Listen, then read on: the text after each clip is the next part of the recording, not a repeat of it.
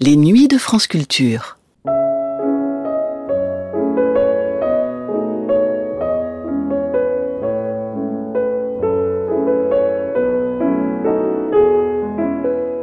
En 1975, au moment de la diffusion de l'émission que vous allez entendre dans un instant, le poète surréaliste Philippe Soupeau se trouve dans sa 78e année. La plus grande partie de ses amis sont morts, Breton, Desnos, Vitrac, Artaud. Ces pertes lui semblent plus terribles encore que l'approche de sa propre disparition, comme il le confie à Jacques Fayet dans ce numéro d'un livre des voix, consacré à l'un de ses romans, Les dernières nuits de Paris, paru une première fois en 1928 et réédité en cette année 1975 aux éditions Segers. Ce roman, il faut en dire quelques mots. Préciser ou rappeler tout d'abord que la forme romanesque n'était pas celle qui avait la préférence de l'auteur, qui était et qui se revendiquait d'abord poète. Philippe Sopo a néanmoins mis dans cet ouvrage toute sa sensibilité au service d'un témoignage qui tente de saisir une époque, une ville, des personnages des années 1920. Une ville de Paris donc tumultueuse le jour, mystérieuse et miraculeuse la nuit, cette dualité étant aussi celle du personnage central du roman, Georgette. Mais laissons donc la parole à Philippe Soupeau lui-même, au micro de Jacques Fayet, dans ce numéro de Un livre des voix, diffusé pour la première fois sur France Culture le 24 avril 1975.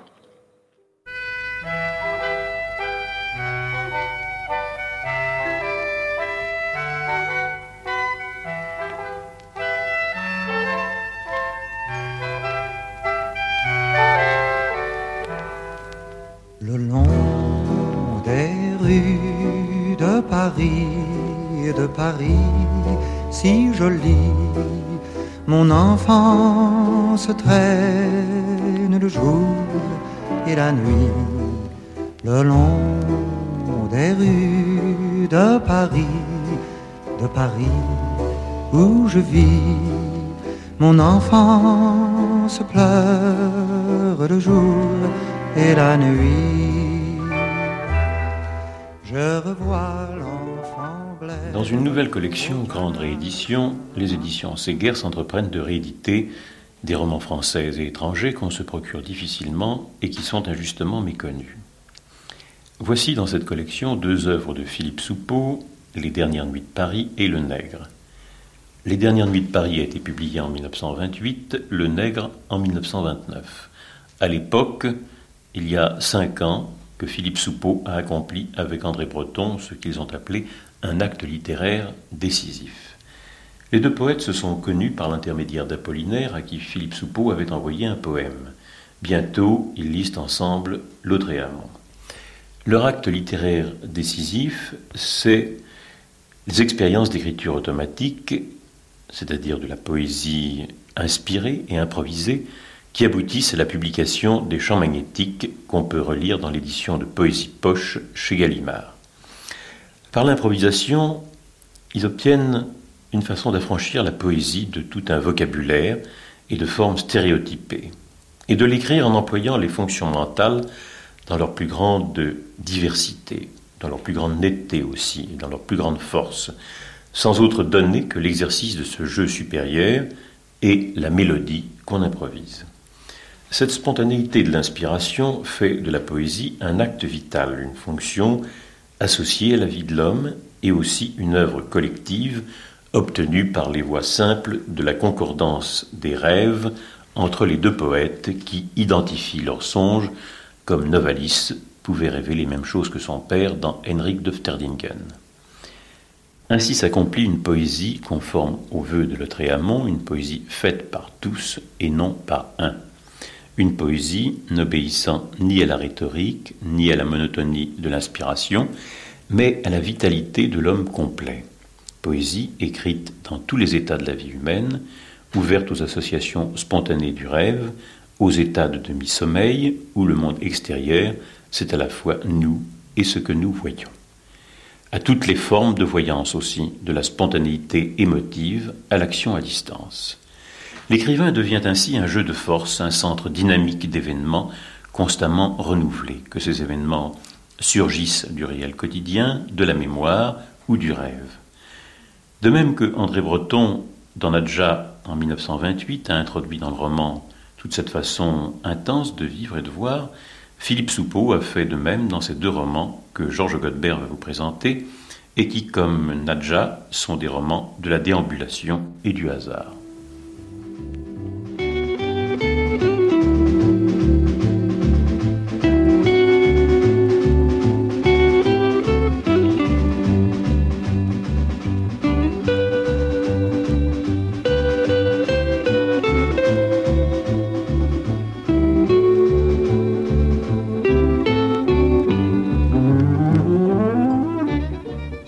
De le dire Pierre Cipriot, Philippe Soupeau, Les dernières nuits de Paris, ont paru en 1928. Quel accueil a eu cet ouvrage à l'époque? Eh bien, Jacques Feuillet, l'accueil a été assez favorable. Euh, c'était une collection nouvelle lancée par Kalman Levy et qui était euh, intitulée Le Prisme. Et représentait, si vous voulez, pour euh, l'éditeur d'Anatole France et d'Ernest Renan et de Baudelaire, une espèce d'avant-garde une espèce d'audace qui, euh, je dois dire, a été couronnée de succès puisque cette collection a assez bien marché. Elle était dirigée par mon ami Marcel Thiebaud, le directeur de la Revue de Paris. Et ce qui m'a étonné, c'est que ce roman, qui est assez surréaliste, a été euh, accepté euh, presque d'enthousiasme par les Kalman Lévy et par Marcel Thiebaud. Le public a été assez assez généreux. Il je ne vous dis pas que ça a été un immense succès, mais ça a été ce qu'on peut dire un, certain succès. Bien. Les Dernières Nuits de Paris, c'est un livre d'aventure. C'est un livre d'amour sur Paris et un livre d'aventure. Car le narrateur assiste à un effroyable drame. Est-ce que vous pouvez un peu nous en dire deux mots de ce drame? Eh bien, vous savez que ce livre a été tout de même un peu influencé par Fantomas. Je dois dire, je dois reconnaître les influences, je ne renie pas les influences. Et c'est à peu près après une lecture de Fantomas que j'ai conçu ce livre. C'est un drame effroyable, mais je dois vous dire qu'il y a dans Paris nocturne des drames de ce genre qui se passent presque toutes les nuits. Et le, narrateur de votre ouvrage, nous verrons qui il est tout à l'heure, est devant l'institut, arrive une voiture, il sort de cette voiture un monsieur que qu'il appelle monsieur Lépine. Pourquoi? Parce que c'était le, nom d'un ancien préfet de police. Et alors j'avais trouvé singulier de prendre euh, le nom de Lépine pour, euh, si vous voulez, euh, nommer un, assassin ou un truand. Il va venir aussi devant l'Institut une femme assez pâle, encadrée de quatre hommes coiffés de melons et précédée d'un tambour, ce qui peut paraître tout de même assez indiscret quand on veut se livrer à un meurtre, disons. Ah oui, mais c'était une mise en scène pour impressionner cette femme. Il voulait la faire parler et surtout il voulait l'intimider. Et c'est pour ça qu'il y avait tout ce développement, tout ce décor et en même temps toute cette mise en scène. Et cette mise en scène va se terminer tout de même par, euh, par un drame. Sur le trottoir, on va trouver cette femme, les bras en croix. La tempête du silence. Plus un bruit, plus une lueur. La nuit était profonde. Celle qui semblait une dormeuse ne faisait pas le moindre geste, et le calme tombait sur elle comme une neige douce et consolante. C'était la nuit de Paris qui avait pris toute la place, et les murs noirs, les quais, le pont disparaissaient comme définitivement. Dans le ciel monotone grandissaient les longs reflets, ces arcs-en-ciel incolores qui dénonçaient la ville et son aurore. Dépouillé, Irrité, je ne savais plus que faire. Sur le trottoir, les bras en croix, la femme semblait supplier qu'on la laissât tranquille. Georgette, sans souffler mot, avait disparu, me laissant honteux et inquiet. Rien ne me rappelait à la nuit. Une singulière insouciance, celle précisément de Paris, entourait les plus récents souvenirs. Je n'avais guère envie de rire, ni de bouger. Par bonheur, un être vivant, le chien, s'approcha de moi et me força à secouer mon indolence. J'entendis des pas rue de Seine, des gros pas presque familiers me précipiter pour signaler la présence de cette femme étendue. Sans se hâter, en me souvenant de tout cela, je me demandai plus tard s'il obéissait à un mot d'ordre L'agent, que je rencontrai rue de Seine, voulut savoir si j'avais tout mon bon sens, d'où je conclus que j'avais l'air fort effrayé. Quand nous arrivâmes sur les lieux, la femme n'était plus là. Un taxi, je le crus du moins, fuyait. L'agent haussa les épaules et par habitude me lança une grosse bourrade comme celle que l'on donne aux ivrognes afin de les faire circuler. Je circulai en effet. À grands pas, je suivis les quais dans la direction de la gare d'Orsay. Mélancolie. Mélancolie. C'est cette nuit-là que je compris votre pouvoir et votre servitude. naturellement, le narrateur, euh, puisqu'il a assisté à ce drame, va essayer de partir à la recherche euh, de la vérité, si tant est euh, qu'on la trouve toujours. Comment va-t-il procéder pour atteindre cette vérité? Eh bien, naturellement, il voudrait découvrir le mystère. Et c'est à ce moment-là qu'il se rend compte qu'il y a une femme qui est au somme l'inspiratrice. Georgette. Georgette. Et dont on peut croire à la lecture que c'est une putain, euh, un chef de gang, peut-être même pour vous euh, le destin? Non, c'est une aventurière.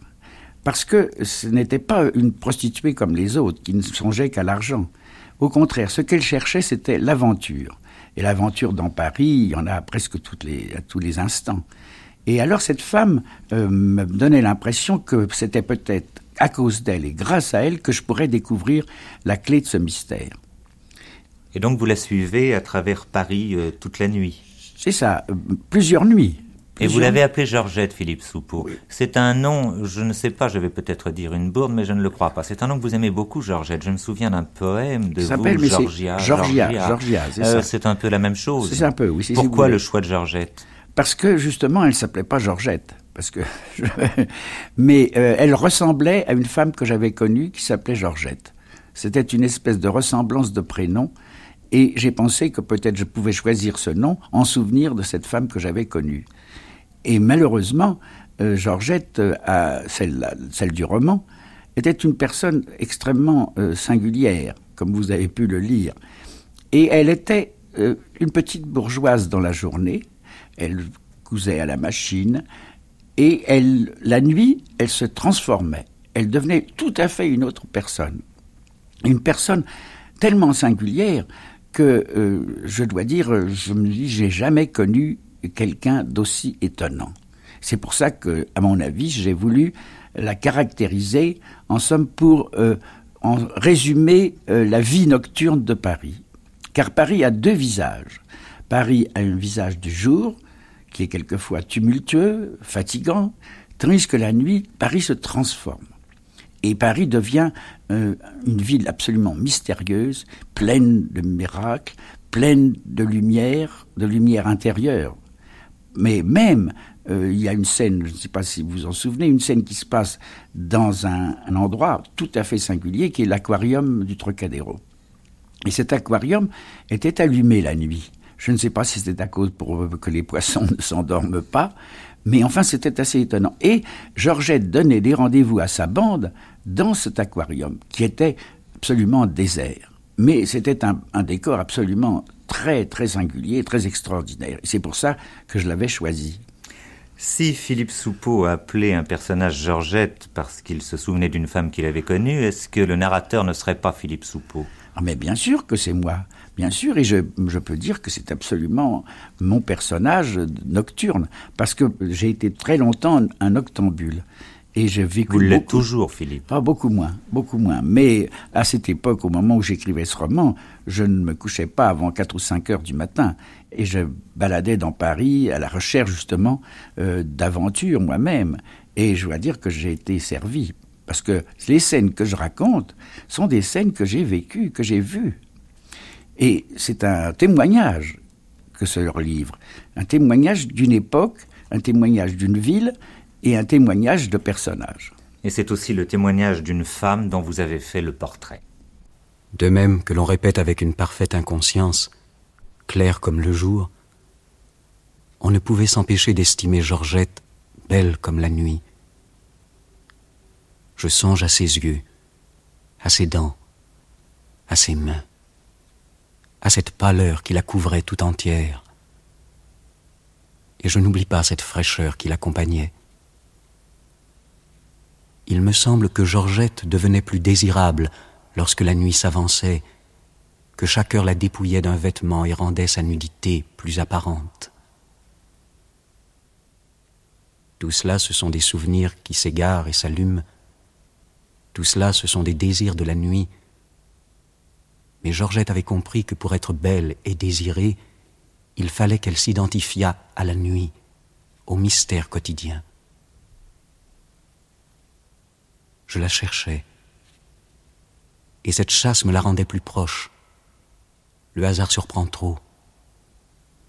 Je la cherchais, et bientôt je pus la rencontrer. Georgette marchait à petits pas, comme une promeneuse qui a bien du temps et qui en profite. Mais au lieu d'interrompre sa promenade par des stations devant les vitrines des boutiques à demi ouvertes, elle s'arrêtait pour contempler le ciel ou parfois se regarder dans un miroir. Elle ne craignait ni le froid, ni la pluie, ni la malédiction du vent plusieurs nuits. Je pus l'observer sans qu'elle se doutât de cette surveillance. Un jour, cependant, elle reconnut ce passant. Elle vint vers moi et me demanda Comment allez-vous? Puis elle reprit son chemin dans Paris.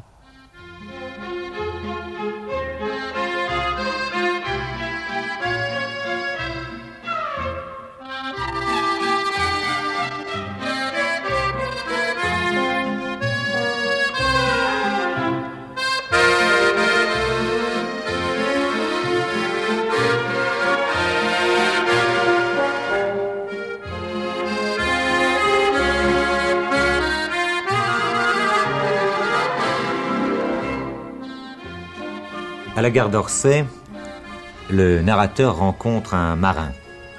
Bien.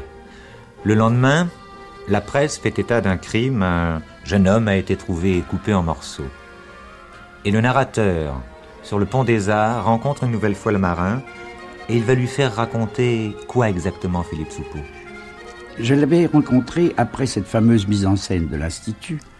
Je l'avais rencontré à la gare d'Orsay avec un sac euh, qu'il portait sur ses épaules. Et euh, chose étrange, euh, ce jour-là, il m'avait parlé, nous avions parlé, mais il ne paraissait pas inquiet. Et pourtant, il venait de faire ce crime. Et quand le lendemain, j'avais lu dans les journaux l'histoire de la découverte de ce crime, et j'avais tout de suite compris que c'était ce marin, parce qu'il y avait des indications. Mais à mon grand étonnement, la nuit suivante, je l'ai rencontré de nouveau, mais cette fois aussi sur la place de l'Institut, en face du pont des Arts. Et à ce moment-là, alors je lui ai adressé la parole, nous avons fumé ensemble, et à ce moment-là, avec une désinvolture tout à fait étonnante, il m'a raconté son crime. Parce que, au fond, euh, il savait que c'était découvert, il savait qu'il était soupçonné, qu'il était suspect, mais il avait joué le tout pour le tout, et au fond, il était aussi un peu comme Georgette et comme Octave, il avait décidé de son destin et cherché, si vous voulez, à presque s'en vanter. L'oreille tendue, guettant la moindre parole qui me fût compréhensible. Je laissais parler le marin qui continuait à raisonner pour lui-même, à peser le pour et le contre, critiquant cette Marie, ou lui-même à travers les brumes qu'il ne pouvait dissiper, je devinais qu'il était profondément attaché à cette Marie, mais qu'il souffrait d'une sorte de jalousie. Elle gagnait sa vie en se prostituant, et pendant l'absence du marin, se mettait sous la protection d'un autre homme. Le marin résolut de mettre fin à cette situation et le tua. Naturellement, mais pourquoi vous êtes-vous donné le mal de le couper en morceaux? Je n'y pensais pas. Je ne savais pas comment m'en débarrasser, et j'eus l'idée de le jeter dans la Seine. Octave me dit alors que je devais auparavant le couper en morceaux. En entendant ce nom, J'eus un petit sursaut, mais le marin continuait. Trop difficile. L'idée me tenait. Je me vengerai mieux. Le salaud. Je m'en allais, puis je revins tournant autour de lui. Il regardait encore avec ses yeux fixes. Je ne pouvais pas résister. Quand j'eus fini, je suais à grosses gouttes. J'enveloppais le tout dans une toile et je le jetai là-bas. Il étendit le bras dans la direction de Notre-Dame. Ils l'ont ensuite retrouvé là, près du pont. Je sais pas comment. Hum. Et Octave? Toujours le même, avec ses idées. Un numéro. Je l'ai revu l'autre jour. Je sais pas ce qu'il a fait, celui-là. Il peut plus se tenir en place. Il se balade tout le temps, nuit et jour. Georgette le suit. Mais il va plus vite qu'elle. Mais comment avez-vous agi pour ne pas vous faire prendre? D'abord, on a peur de moi. Personne ne me dénonce. Et puis ils sont trop bêtes. J'ai pas de domicile, vous savez. Je, suis libéré depuis au moins six mois. On sait pas ce que je suis devenu. On ne me connaît pas. Je ne sors que la nuit. Cette fois, il se tut. Par prudence ou par lassitude, je ne sais. Il resta encore quelque temps, assis sur les marches du pont, perdu dans une rêverie sans fin, accroché à des projets. Dans ce livre, Philippe Soupeau, Les dernières nuits de Paris, il y a une phrase qui m'a beaucoup touché. Vous écrivez, je ne suis pas de ceux qui nient les miracles, et lorsque je m'interroge, je suis prêt à affirmer que c'est seulement sur eux que je peux compter. Philippe Soupeau, au point où vous en êtes de votre carrière, et de votre vie aussi, combien de miracles pouvez-vous dénombrer? Des quantités. Parce que je crois que les miracles, c'est ce que les gens ne voient pas et qui pourtant existe. Il y a par exemple un miracle qui est presque quotidien, même quotidien, c'est le miracle du crépuscule. Euh, J'adore les crépuscules et euh, j'ai pas mal vécu, pas mal d'années, et je regarde toujours le crépuscule. C'est pour moi une sorte d'habitude et une sorte d'ivresse. Parce qu'il annonce la nuit que vous préférez au jour. Parfaitement. Et puis d'autre part, jamais je n'ai vu un crépuscule pareil l'autre. C'est une chose absolument étonnante, cette extraordinaire variété euh, du ciel. Et euh, même, j'ai écrit euh, pas mal de poèmes sur le crépuscule. Et il y en a un, petit poème que les gens ont beaucoup aimé, je ne sais pas pourquoi, mais qui est la description d'un crépuscule. Je vais vous le réciter. Deux éléphants dans sa baignoire. Pour moi, c'était la description des nuages, je voyais des éléphants dans une baignoire et trois enfants dormant, singulière, singulière histoire, histoire du soleil couchant. Georgette aussi, l'héroïne de votre livre, aime beaucoup le crépuscule puisqu'il annonce cette nuit où elle va vivre des tas et des tas d'aventures. Mais il y a une Georgette de jour. Et cette Georgette de jour s'occupe de son frère. Son frère, vous l'avez rencontré, c'est Octave. Oui, Octave. Qui est Octave Octave? Était un pyromane. Octave était un, un, un, homme qui était absolument euh, fasciné par le feu. Et euh, je dois dire que je l'ai suivi, même dans la banlieue. Oui, et je, la banlieue qui borde la Seine. C'est ça. Et je l'ai vu mettre le feu à un garage. Il dessinait, mais très très bien. Mais seulement, euh, ça ne l'intéressait pas le dessin. Ce qui l'intéressait, c'était le feu. Il aurait pu peindre des flammes. Ah, mais il en a fait. Mais il ne faisait pas de peinture, il faisait des dessins. Mais il a fait des dessins tout à fait étonnants. J'en ai même encore deux ou trois qui sont extraordinaires et qui sont, en effet, un peu dominés par les flammes. Pendant votre quête de la vérité, vous rencontrez euh, un autre personnage, Volpe. Hum? Qui est Volpe? Volpe, c'était un, un, chef de truand. Qui était policier aussi Il était, oh ben, c'était aussi un agent double. Alors le préfet de police est un truand, oui, euh, oui, le policier est, est un truand. Ça, oui. Est-ce que vous n'aimeriez pas la police? Non, j'aime pas beaucoup la police. Et me remarquez que je crois qu'elle est nécessaire. Mais malheureusement, je n'ai pas d'affinité pour la police.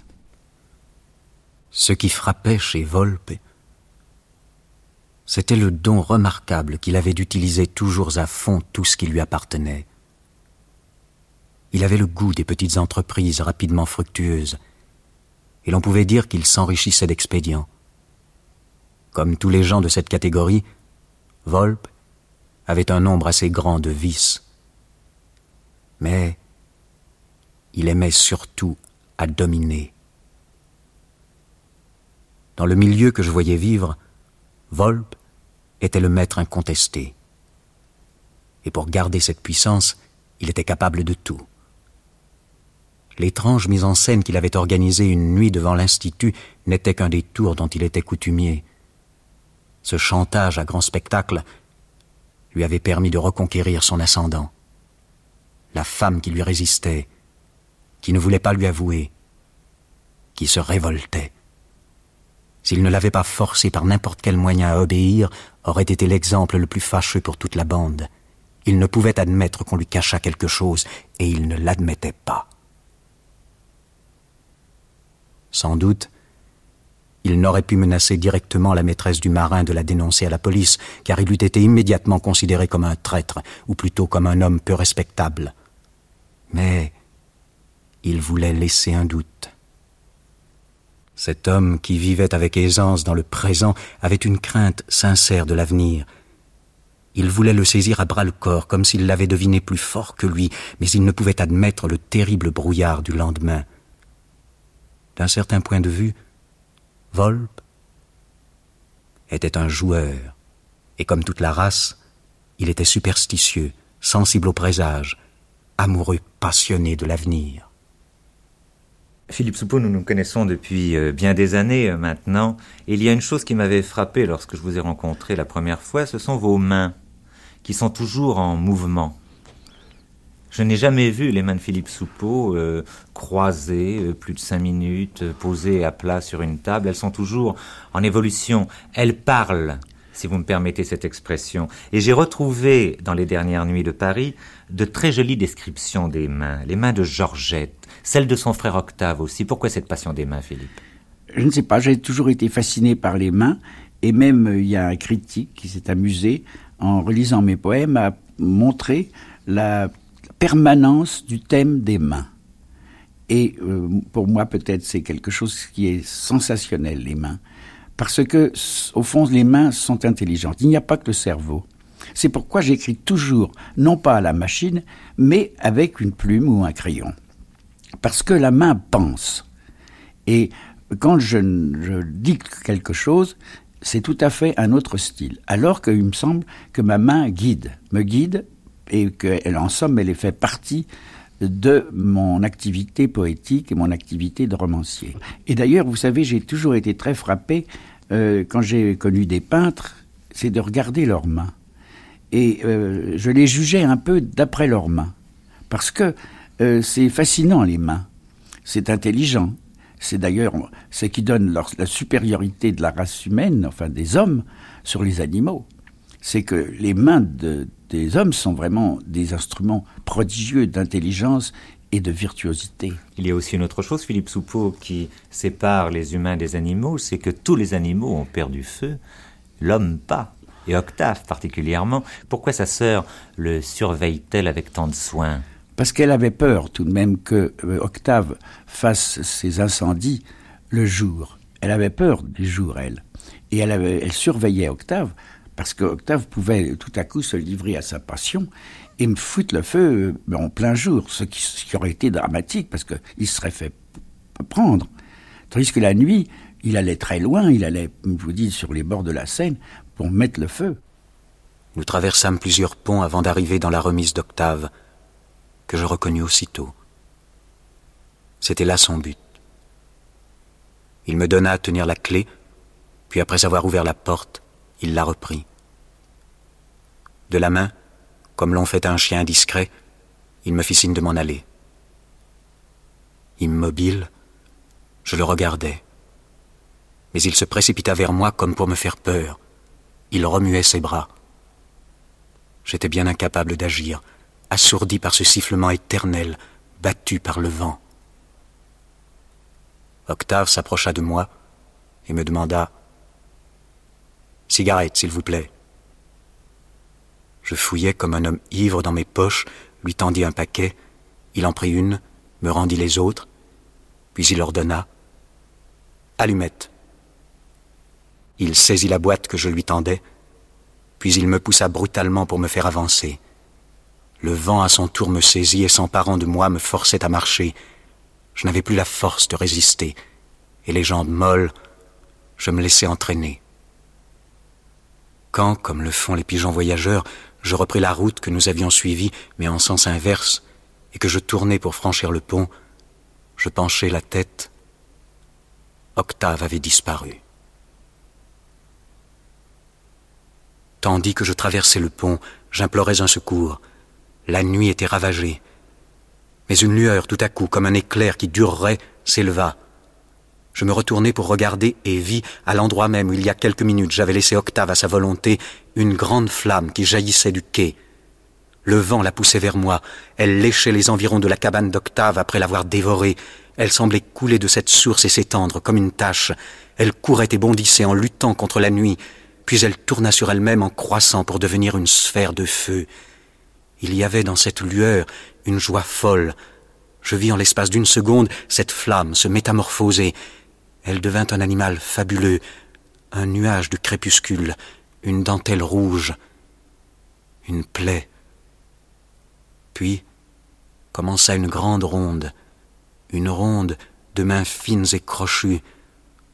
Enfin elle se cacha pour reparaître plus haute encore, comme un cheval cabré. Et il va mourir dans ce garage. Non, non, il n'est pas mort. C'est sauvé. Il s'est sauvé. C'est sauvé. Il a pu se sauver à temps, mais enfin, c'était moins 5. Et il va mourir comment alors, Octave? Octave va mourir de sa belle mort. Il ne meurt pas grillé dans une cabane non, quelconque. Non, non, non, non, non. Il me semble pourtant l'avoir lu. Eh ben, c'est possible. C'est possible que. Est-ce que le lecteur ne lirait pas toujours ce que l'auteur écrit? Non, attendez. Il y a une chose. L'octave du roman, en effet, était, était un, un être différent de. Commencez à me faire douter de moi-même. Un octave de la vie. Octave dans la vie a disparu de ma vie et par conséquent, je ne sais pas ce qu'il est devenu. Il est allé mettre le feu ailleurs. Probablement. Mais l'octave de votre roman. Oui, alors lui, alors il, a lui, il meurt grillé. Il meurt grillé. Il a, il a été euh, dupe de lui-même. Enfin, mais enfin, je crois qu'il il savait que peut-être un jour, il risquerait euh, d'être brûlé. C'est peut-être aussi ce qu'il souhaitait. Peut-être. Peut-être qu'au fond, c'était son destin. Enfin, dans le roman. Et Georgette disparaît après la mort d'Octave. Oui, elle. elle Où va-t-elle? Ah on ben, ne le sait pas non plus. On ne sait pas non plus parce que euh, je lui disais, je disais, mais Georgette, euh, ça s'appelait pas Georgette, mais enfin je lui disais, Georgette, vous savez, ce que vous faites, ce métier est horriblement dangereux, vous allez vous faire assassiner. Elle s'en fichait. Oui, mais celle de votre roman ne s'en fichait pas, peut-être. Ah non, si, si, elle s'en fichait. Dans mon roman, elle s'en fiche. Elle n'est pas partie par peur de quelque chose? Non, non, non, non, elle n'est pas partie par Elle n'avait pas peur. C'était une femme qui n'avait absolument pas peur, de rien. Alors pourquoi est-elle partie? Pas parce qu'elle a disparu, probablement. Pour voir ailleurs? Pour voir, peut-être pour chercher l'aventure ailleurs. Georgette s'éloignait chaque nuit un peu plus des rues qu'elle avait hantées. Puis son souvenir tout à coup éclatait, comme pour donner un démenti. Le temps n'use pas les traces de ceux qui disparaissent. Il se contente de les cacher à notre vue. Mais il reste alors ou l'odeur, ou simplement un air spécial et subtil qui les suggère tout entier. Je tournais dans Paris et je songeais à tous ceux qui jadis s'étaient groupés autour de Georgette et qui la cherchaient sans cesse comme des amputés qui croient encore que le membre coupé fait toujours partie d'eux-mêmes. Jadis. L'ironie de ce mot me semblait d'une lourdeur suffocante. Ces hommes que j'avais connus n'aimaient à vivre que dans l'immédiat et dans l'instantané. Par tous les moyens en leur pouvoir, ils s'étaient toujours efforcés d'abolir le temps. Verbo, doctrinaire, selon sa coutume, était prêt à le nier, mais Volpe aurait volontiers avoué qu'il ignorait la patience, car son désir devait être aussitôt réalisé. Je me souvenais de ce que Volpe m'avait dit de Georgette et de sa prophétie. Si elle disparaissait, quelle pagaille Volpe avait non seulement le goût, mais un certain sens de l'avenir, ce qui donnait parfois à quelques-unes de ses affirmations une allure tragique. Et maintenant, Tous guettaient l'avenir et évoquaient le passé. Et alors la petite bande qu'elle semblait diriger, euh, elle est paniquée euh Ah oui, elle était paniquée. Quand Georgette a disparu, la bande a été très très inquiète. Très très inquiète. Et même, je dois dire que même Volpe était terriblement inquiet. Il voulait absolument la rechercher, la retrouver. Il, il n'est pas arrivé d'ailleurs à la retrouver. Est-ce qu'elle reviendra? Ah non, Si vous écriviez aujourd'hui la suite des dernières nuits de Paris, est-ce qu'elle reviendrait, Georgette? Je ne crois pas. Je ne crois pas parce que Georgette doit avoir maintenant quelque chose comme 70 ans. Alors, vous savez, Dans la vie, dans la vie, mais dans le roman. dans le roman, ben oui, mais alors, ça serait un roman, si vous voulez, de, de Paris nocturne de 1975.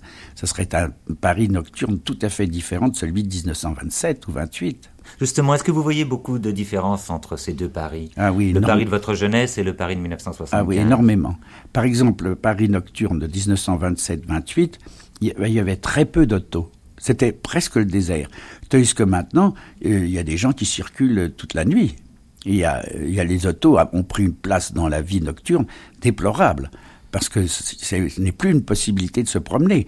Euh, remarquez que le nombre d'accidents qui arrivent la nuit, euh, maintenant dans Paris, c'est à cause des autos. Et c'est pour ça que c'est tout de même assez inquiétant que Paris a été transformé par les autos. Mais est-ce que vous ne préfériez pas ce Paris-là parce que vous aviez l'âge que vous aviez alors? Je ne crois pas, je ne crois pas. Je crois que je regrette euh, le Paris nocturne de ma jeunesse parce que c'était un- une sorte de mystère. On, on allait de mystère en mystère. Tandis que maintenant, nous allons de drame en drame. Nous allons surtout de- d'accident en accident.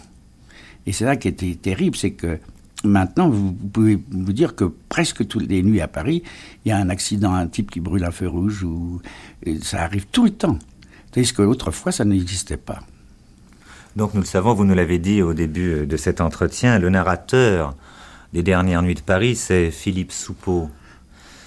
Y a-t-il une grande différence entre le Philippe Soupeau de 28 et le Philippe Soupeau de 75 Ah Est-ce oui, qu'il a changé comme Paris lui aussi? Oui, j'ai changé naturellement. Et vous, vous savez, ce qui est terrible quand on vieillit, ce n'est pas tellement l'approche de la mort, mais c'est aussi que on perd ses amis et que on voit disparaître ses amis et on reste seul. Et de tous mes amis de cette époque-là, il ne reste plus que deux Louis Aragon et Jacques Baron. Mais les autres sont tous morts. Desnos, Breton, Vitrac, euh, Artaud, tous sont morts. Et c'est ça qui est terrible, c'est que je ne retrouve plus, si vous voulez, l'atmosphère que j'avais connue avec ses amis. D'ailleurs, en épigraphe à votre premier chapitre, vous avez écrit Choisir, c'est vieillir.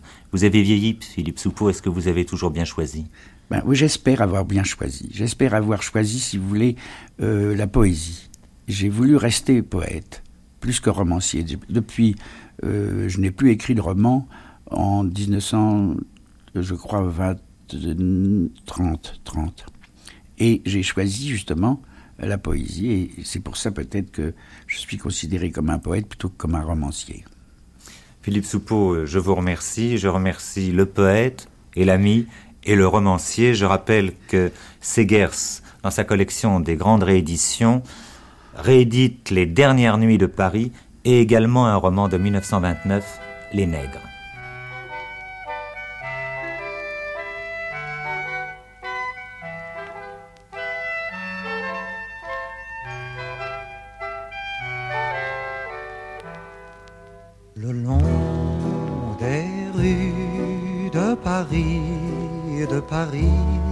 Si jolie, toute ma vie traîne le jour et la nuit. Le long des rues de Paris, mon Paris où je vis, toute ma vie pleure le jour et la nuit. Le long des rues de Paris, de Paris si jolie, mon ombre éblouie reviendra flâner le long des rues de Paris, mon Paris où je vis. Mon ombre éblouie reviendra sans bruit. C'était Philippe Soupeau au micro de Jacques Fayet dans Un livre des voix, une émission de Pierre Cipriot diffusée pour la première fois sur France Culture le 24 avril 1975.